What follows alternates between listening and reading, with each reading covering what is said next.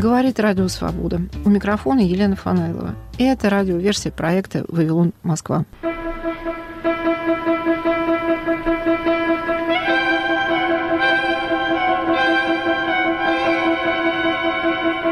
Пока мы спали, мы бомбили Харьков.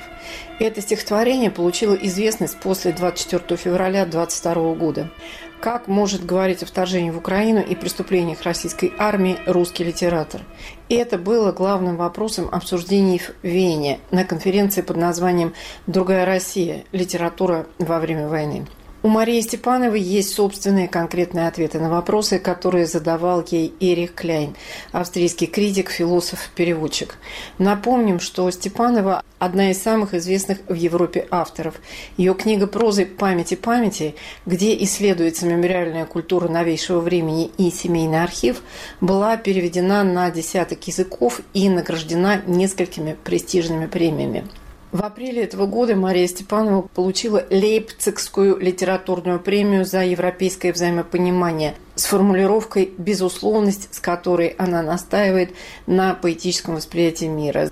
В своей речи на церемонии награждения Мария говорила о том, что связано рождением со страной, которая пытается отбросить Европу в прошлое, о том, что пока мы говорим и пишем по-русски, российские войска убивают украинцев. Говорила о политзаключенных в России. Начнем с вопроса Эриха Кляйна. Что-то изменилось в вашей точке зрения тогдашней? В каком-то смысле э, время стало более спокойно, рутина.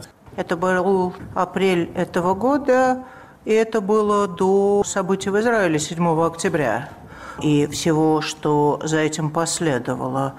Теперь я живу, видимо, внутри двух катастроф, и обе эти вещи болят одинаково. Мне кажется, что какое-то предчувствие событий последних двух лет – носилась в воздухе довольно давно. И, как это ни странно, когда пандемия началась, у меня было маленькое эссе, которое называлось «Война без врага». И мне казалось тогда, что, может быть, пандемия и то, как она переживалась всем миром одновременно, у всех на виду, что она, может быть, дает нам какой-то шанс заменить другую катастрофу и другую войну вот этой войной, пандемической ситуацией, войной, которую человечество ведет с вирусом. И, может быть, у нас есть шанс войти в новое столетие вот этим способом, более безболезненным. Я бы начала со стихов последнего времени. Их три – это стихи, которые написаны летом прошлого года между Россией и Германией. Они принадлежат циклу стихов, который не выходил, они еще не публиковались. Он называется «Без ИК».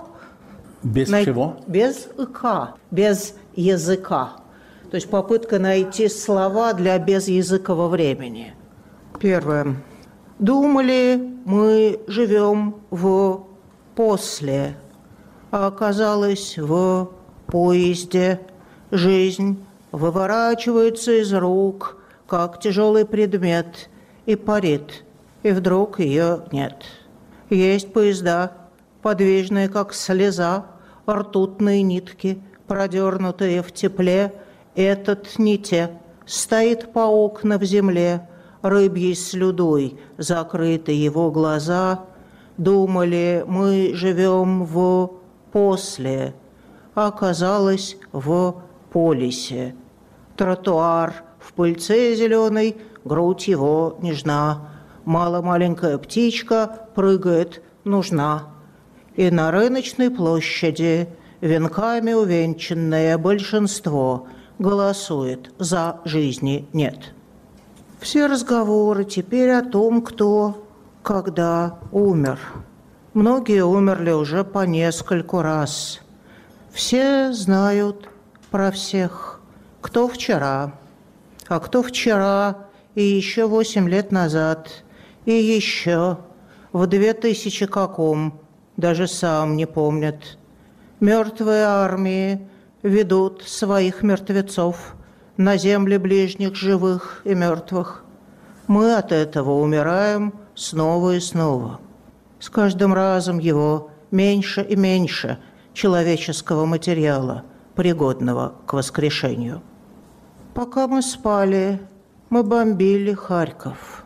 Потом, чуть позже, чайник со свистком и дачные стволы стволели солнцем, и створки лета отворял обзание слезы, и заря, заря, и Харьков черным дымом исходил. Пока мы ели, мы бомбили Львов. Потом входили за старшими в наморщенную воду, в дыму шашлычном лязгали стрекозы, потом запели хором мы про то, как берег покрылся сотнями постреленных людей. Так шло, заваливаясь, будто утка в июле утро. И несколько стихотворений я прочитаю из этой книжки, которая ну, по-русски называется «Священная зима», по-немецки называется «Винтерпоэм».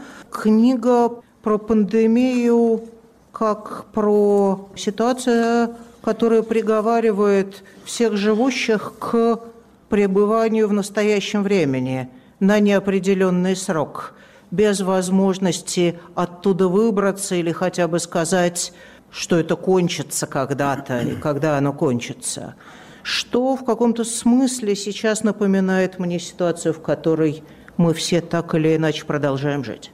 Одна из важных черт этой пандемии – бесконечная зима, как в сказке Клайва Стейплса Льюиса про Нарнию, где зима не может кончиться, потому что местные власти, скажем так, предпочитают жить в восстановившемся времени – и времени в этой зиме, конечно, нету, поэтому все говорят одновременно, слова замерзают на лету, и надо дождаться потепления, чтобы они зазвучали.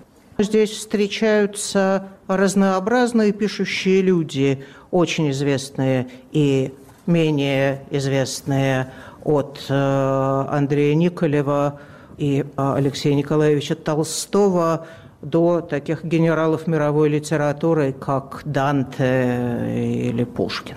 Ну и в том числе там очень активно присутствует Овидий. Я прочту несколько стихов, которые переговаривают от женского лица его монологи классических героинь античности. Овидий, у которого есть такая книжка «Героиды», где классические героини древности, Дидона, Ариадна и так далее, обращаются обычно к мужчинам, которые с ними плохо поступили.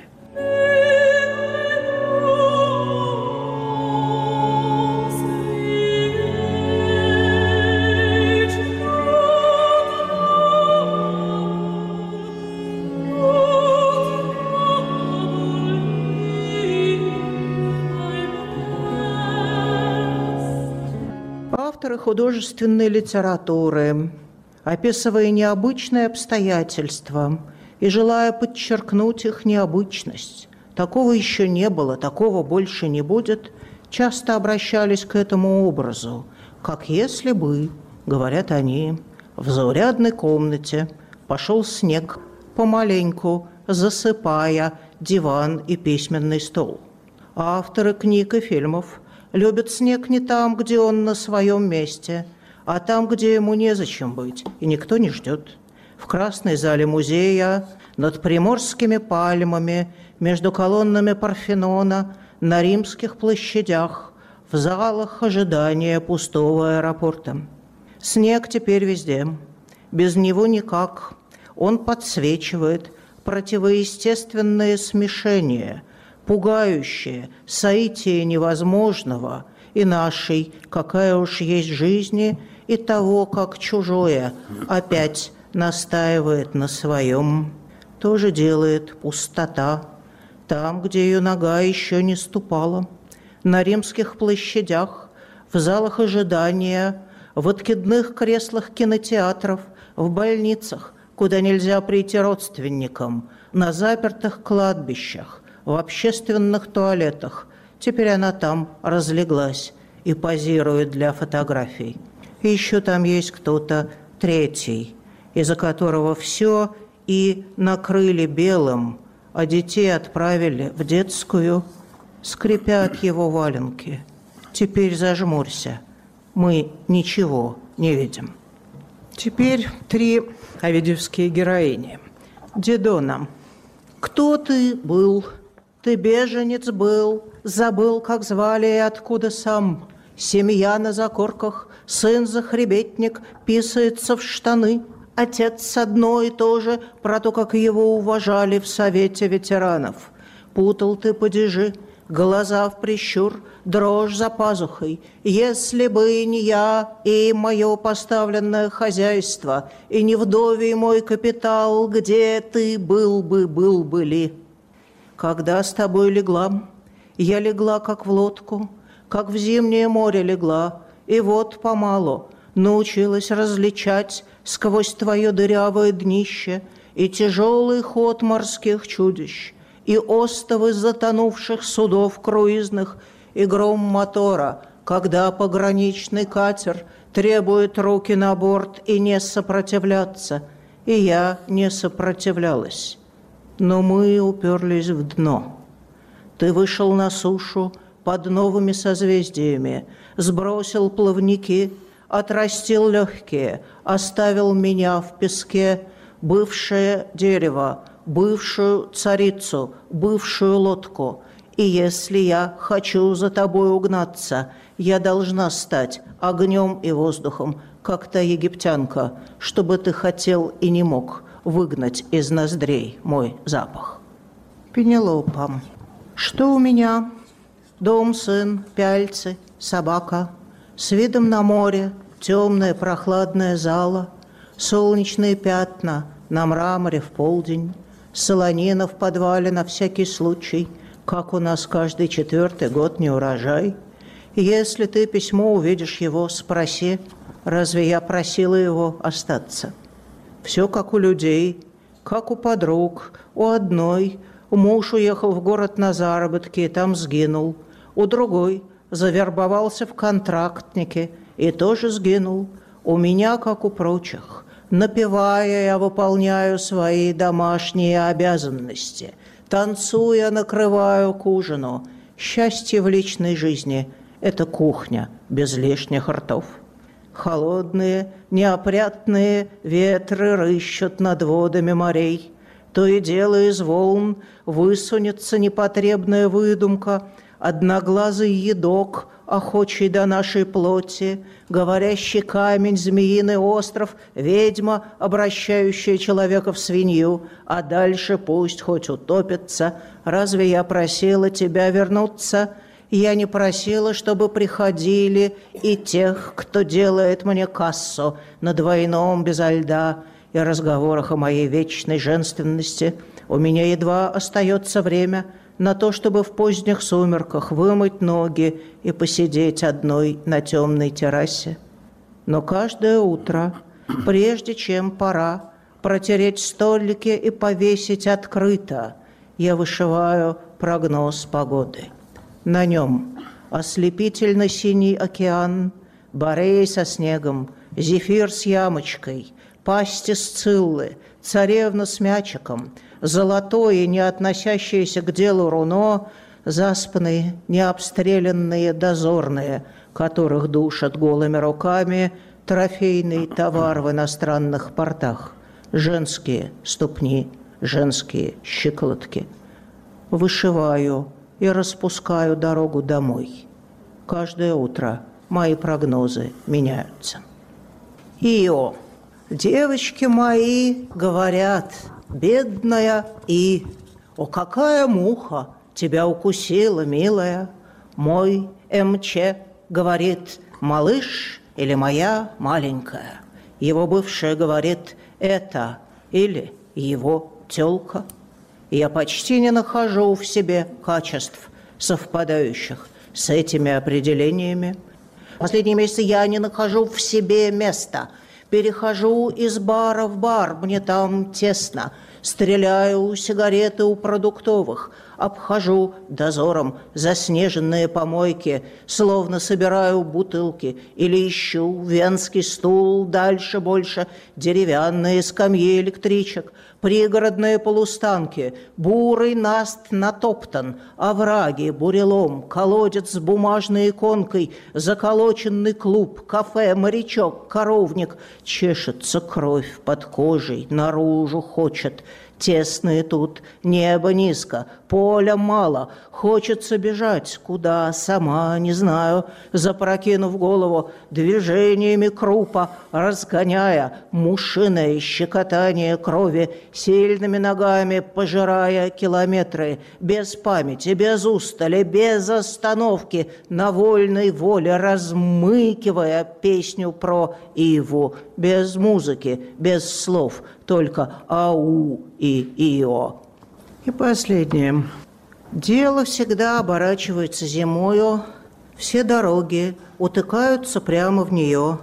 35-летний итальянец, заблудившийся в темной чаще, встретит волшебного помощника, как положено в волшебной сказке, но все равно будет спускаться ниже и ниже, впитывая как губка то, что увидит, пока не окажется там, где все замерзает. И губка тоже.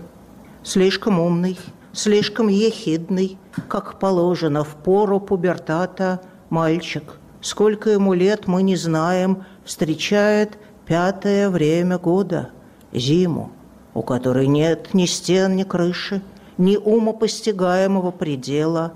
Один раз она его уже поцеловала, она дала ему щедрое обещание, некоторое количество ледяных – синей зеленью отливающих букв, пригоршню замерзших голосов, сколько-то плоских историй, если ты из них сложишь что-нибудь, сколько-нибудь длительное, что-то иммунное к течению времени, к низким температурам и заразе, гуляющей в восточном ветре, то будешь сам себе господин, весь свет будет твой, тебя понесут на руках – да не приткнешься, а камень ногою твоею, и я еще раз тебя поцелую.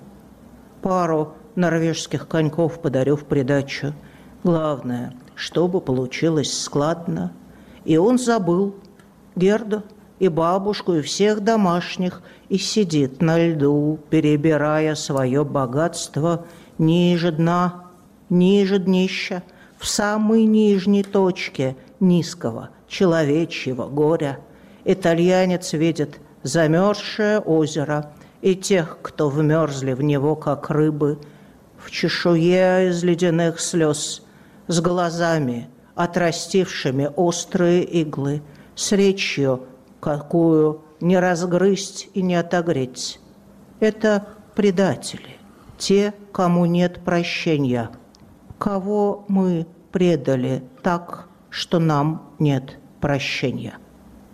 Нет ни стен, ни крыши, только северное сияние и некоторое количество общих историй, открывающихся вовне, как дверцы.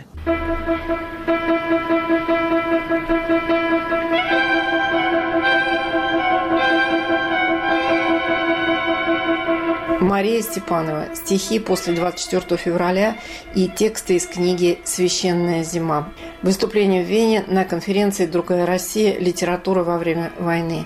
Комментирует и задает вопросы Эрих Кляйн. Есть э, три вопроса. Во-первых, описание местности. И потом первый пункт – это цитаты, это цикады. Э, то есть зачем все эти голоса, от э, литературных генералов, как вы выражались, и рядовых. Зачем вот э, вся эта э, армия, которая, конечно, очень специальным голосом, именно вашим голосом говорит. И другой пункт, вы не могли немного объяснить вот эту игру со словами «священная война», «священная зима». В немецком говорящем контексте, конечно, и эту песню не знают, и, соответственно, ничего не понимают. Первое. Я, честно говоря, не уверена, что этот ландшафт идиллический, потому что в нем нет времени. А когда нет времени, нету будущего, только настоящее. И если нас чему-то научил опыт пандемии, то это то, что все книжки, которые учат нас ловить момент, жить настоящим, быть в моменте, они на самом деле сильно ошибаются. Нет ничего страшнее для человеческого существа, чем оказаться вот в этой точке настоящего, где и до прошлого, и до будущего не дотянуться руками.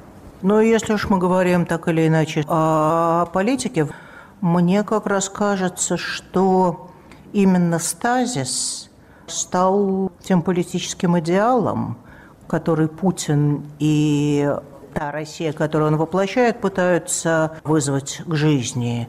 То есть э, полная политическая, историческая частная неподвижность. Другое дело, какими мерами да, они для этого пользуются.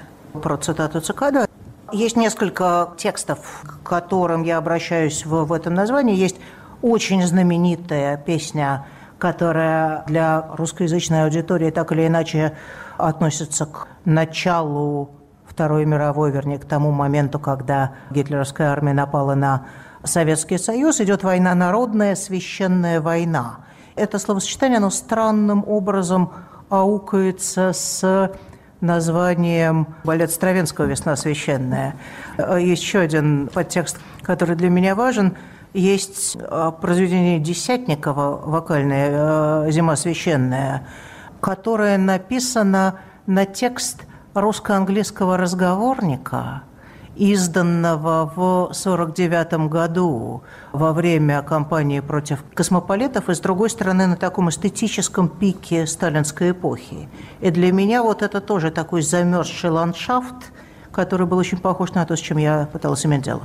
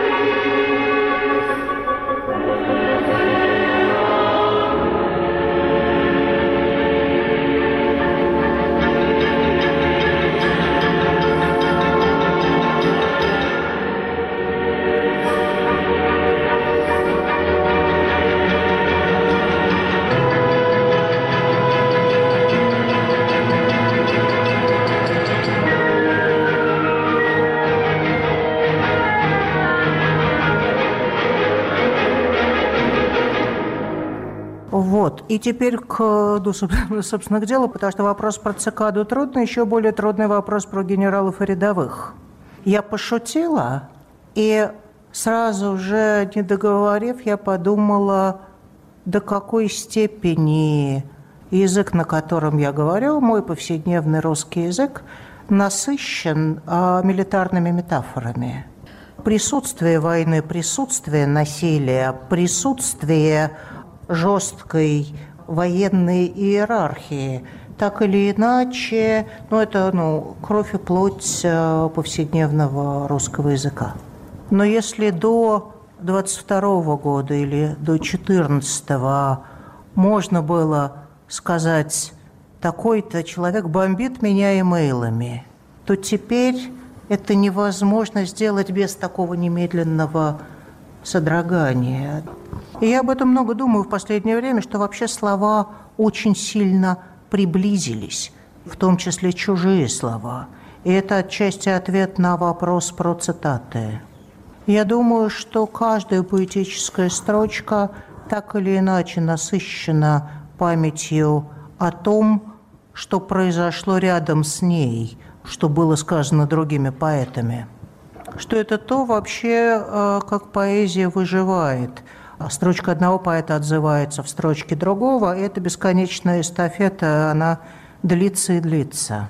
Мне просто хотелось в этой книжке отойти немножко в сторону и дать этим голосам звучать самим по себе. Я имею э, неосторожность, э, неосторожный э, вопрос задать. А почему поэты или вообще писатели во время войны так осторожно к своим публикациям относятся? Осторожно, Говорите, в каком осторожно, смысле? осторожно, когда будете публиковать? Я, честно говоря, не знаю, как дело обстоит с другими поэтами, потому что я вижу ну, самые разные ситуации и, в общем-то, особенной осторожности, кажется, не наблюдаю. В моем случае тут вопрос не в политическом самоопределении. Я пишу политические эссе, где, мне кажется, высказываю свое отношение к э, происходящему с предельной занудной внятностью. Но со стихами другое дело, потому что очень важно всегда и сейчас, откуда исходит речь. И я не имею в виду географию уехавших и оставшихся. Кто говорит и откуда? Если мы говорим обо мне, то маленькая книжка стихов не дописана, и там нету завершающей части. И она пока не встает на место, этот фрагмент пазла. Видимо, потому что я по-прежнему не знаю сейчас я кто и где. Это такое состояние длящегося, ну, если хотите, падения.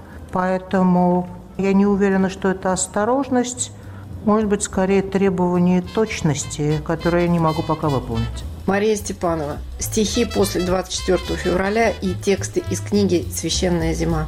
Выступление в Вене на конференции «Другая Россия. Литература во время войны». В подкасте использованы фрагменты симфонии Леонида Десятникова «Зима священная» 1949 года. И это была радиоверсия подкаста «Вавилон Москва». С вами была Елена Фанайлова. Слушайте нас на платформах SoundCloud и Apple Store. Подписывайтесь на Facebook, Instagram и телеграм-канал «Радио Свобода». Говорит Радио Свобода. Круглосуточный прямой радиоэфир и аудиотека лучших программ и подкастов «Свободы» на YouTube-канале «Радио Свобода Лайв». Радио Свобода на экране твоего монитора, в твоем мобильном и в твоих наушниках. YouTube-канал «Радио Свобода Лайв». Твой YouTube обретает знакомый голос.